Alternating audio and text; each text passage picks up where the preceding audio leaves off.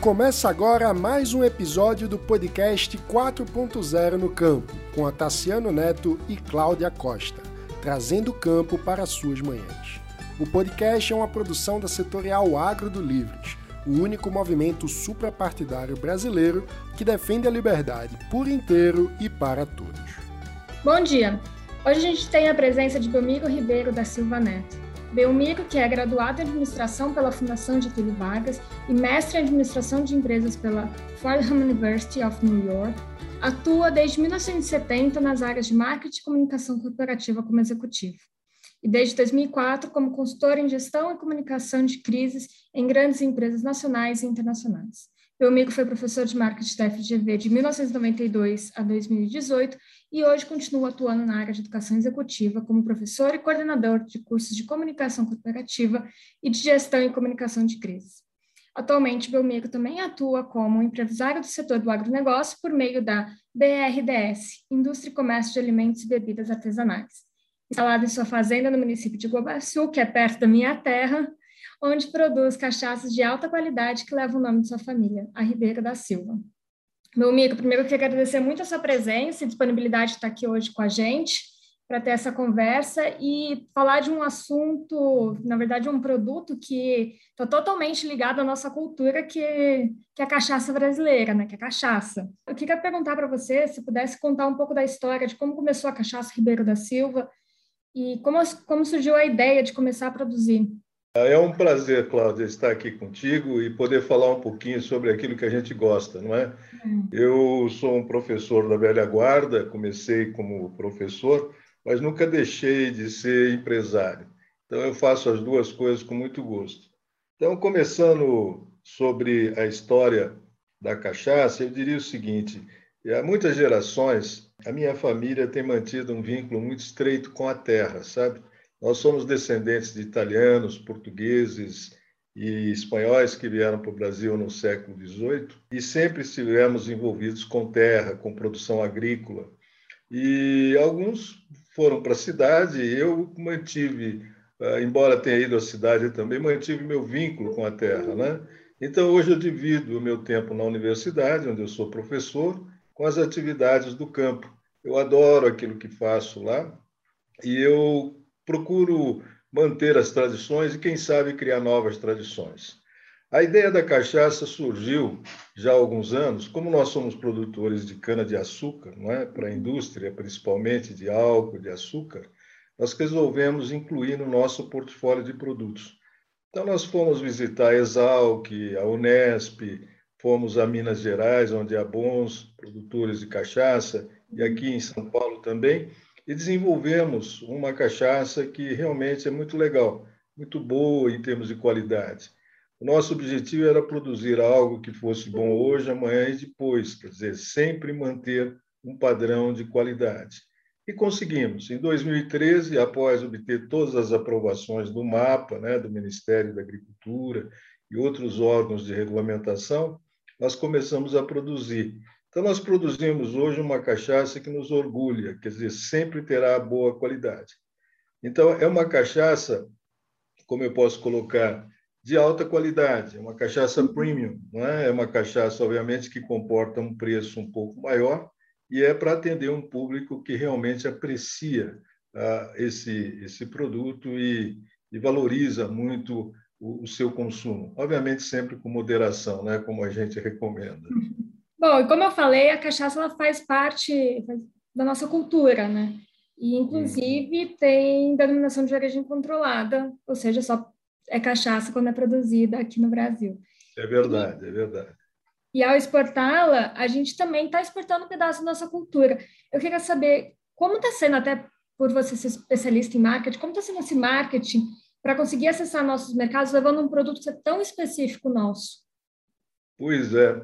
Antes disso, eu gostaria de comentar como é que se consome a cachaça, se você me permite. Óbvio, fica à vontade.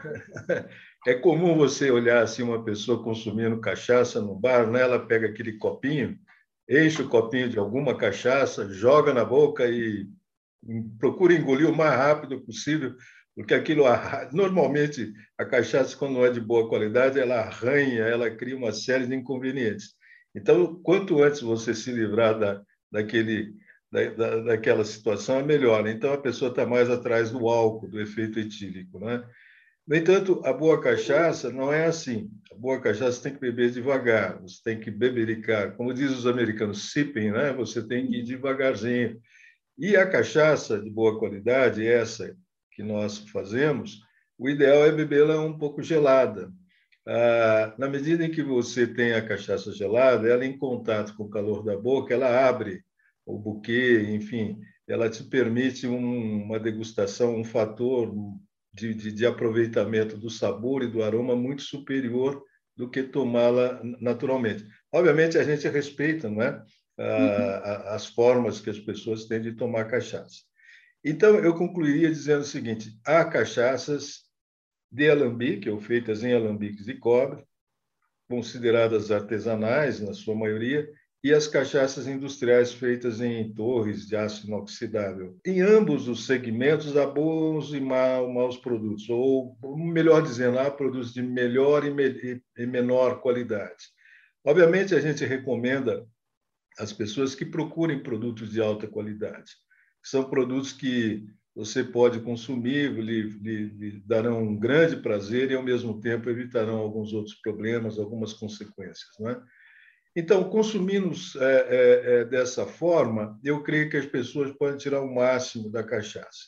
O Brasil é um grande produtor de cachaça, como você sabe, a gente produz um bilhão e, e meio praticamente de, de, litros de cachaça, dos quais um bilhão é industrial e meio bilhão, né, 500, mil, 500 milhões são de origem de, de alambiques de cobre, pequenos estabelecimentos. O nosso produto, quando ele é apresentado no exterior, as pessoas ligam rapidamente o fato do Brasil ser um país verde, um país alegre, um país de música, um país é, de biodiversidade. Isso é muito positivo. E quando experimento o nosso produto, principalmente a caipirinha, que é mais divulgada internacionalmente, eles adoram, sabe? Eu estive na Alemanha, por exemplo, vendo, as pessoas adoram a caipirinha. Não sei se você sabe, mas os alemães eles tomam muita cerveja acompanhados de um destiladinho chamado Clares. Na realidade chama-se Korn em alemão, mas eles chamam Clares. É um destiladinho que eles tomam num gole só, é feito de trigo, umas coisas assim. Se eles descobrissem a possibilidade de tomar a sua cerveja com esse um golinho de, de, de, cachaça, quer dizer, com um copinho de cachaça, com todas as qualidades que tem a cachaça, eles seriam muito felizes. E eu concluo dizendo que há uma oportunidade de expansão enorme no mercado lá fora. E isso, obviamente, vai depender, obviamente, de uma ação concertada, não só das empresas, das associações e dos órgãos governamentais de fomento. Eu vejo excelentes perspectivas a longo prazo. Atualmente, nós exportamos muito pouco. O Brasil, ano passado, exportou algo em torno de 10 milhões de dólares, já caiu em relação aos anos anteriores, em função da pandemia, né? os bares fechados, essa uhum. coisa toda. Mas o nosso potencial é muito grande. Oxalá a gente tenha êxito nos próximos anos em fazer isso. Bom, a minha próxima pergunta está totalmente ligada à sua resposta. Agora, você estava falando dessas estatísticas, falando dessas perspectivas para os próximos anos. A gente teve, esse ano de 2020, uma queda nas exportações brasileiras de cachaça, né? Isso, Eu queria isso. saber seu parecer, se a gente pode reverter esses números e como que você acha que a gente conseguiria reverter? Nós podemos sim, eu creio que há um potencial, como disse, grande.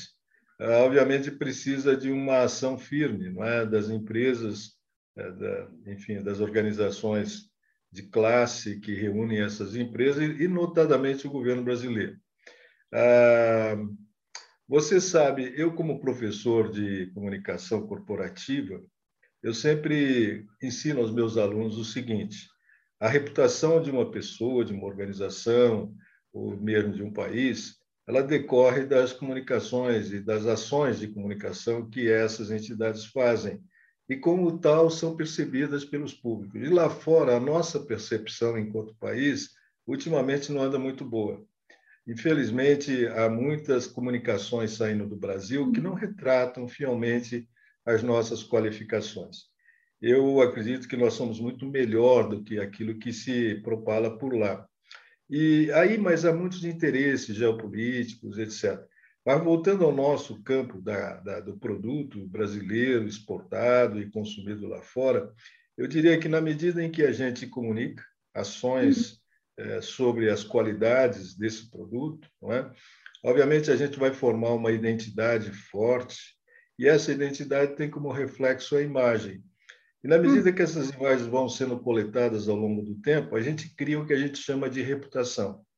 No caso do Brasil, a oportunidade nossa de divulgar a nossa cachaça através da caipirinha, ela teria uma certa comparação com o que os mexicanos fizeram com a margarita, lembra? Uhum. Ela, eles divulgaram a margarita e ficou um, um drink internacional e, por consequência, a tequila mexicana, que era um produto relativamente é, pouco conhecido, passou a ser um produto é, é, internacional. Num bar de Nova York, você pede uma tequila, você pede uma margarita. Seria ideal se pudéssemos fazer a mesma coisa.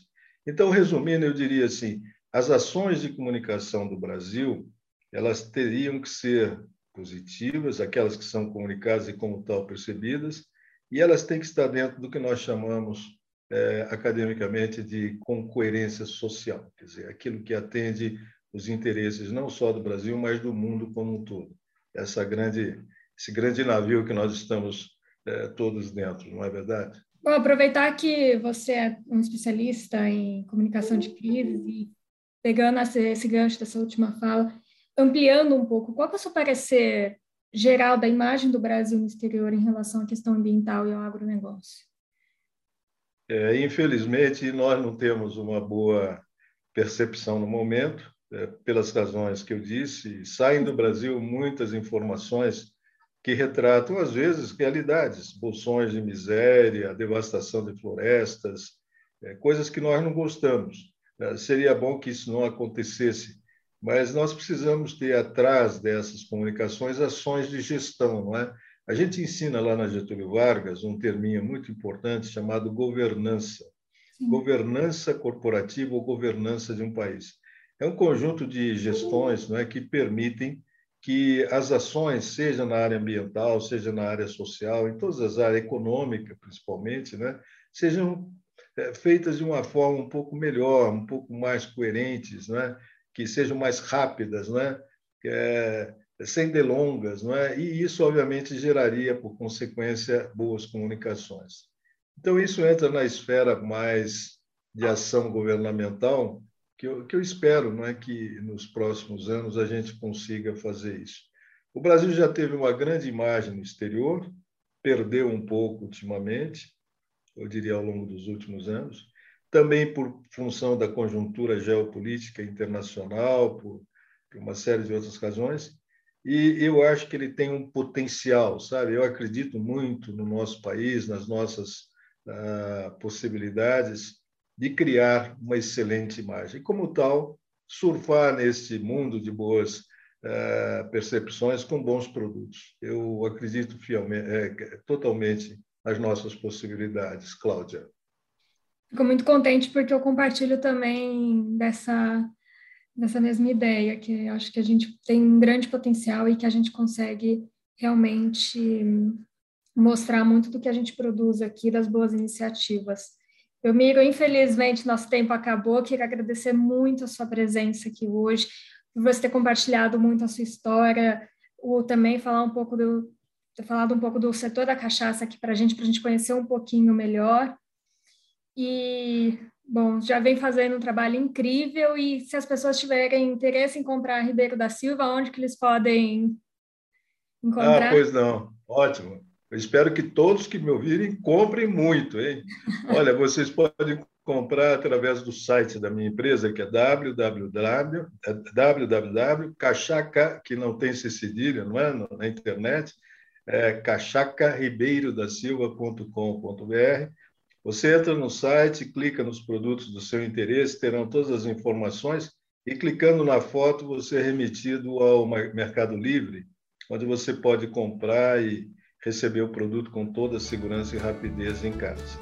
Eu agradeço a Cláudia Spelimbergo Costa pela oportunidade que ela me dá para falar com vocês e desejo a todos um ótimo dia. Obrigada, Velmiro. Você acabou de ouvir um episódio do podcast 4.0 no Campo, com Tassiano Neto e Cláudia Costa. O agronegócio é responsável por quase 25% do PIB do Brasil, movimenta outros setores da economia e contribui de forma estratégica com as exportações brasileiras. O podcast surgiu com o propósito de comunicar à sociedade, sobretudo urbana, as novas tecnologias, os cuidados ambientais e todo o impacto positivo do nosso agro inúmeras ações aplicadas no dia a dia do campo, seja na fabricação dos alimentos, de fibras ou energia. Semanalmente, abordamos uma agenda diversificada e com muitos convidados especiais, empresários do agro, pesquisadores, gestores públicos, líderes de diferentes setores e culturas, trazendo o campo para mais perto das cidades. O podcast é produzido pela Setorial Agro do Livres, movimento suprapartidário em defesa do liberalismo. Se você também defende a liberdade, pode se tornar um associado através do site eusolivres.org. Até a próxima!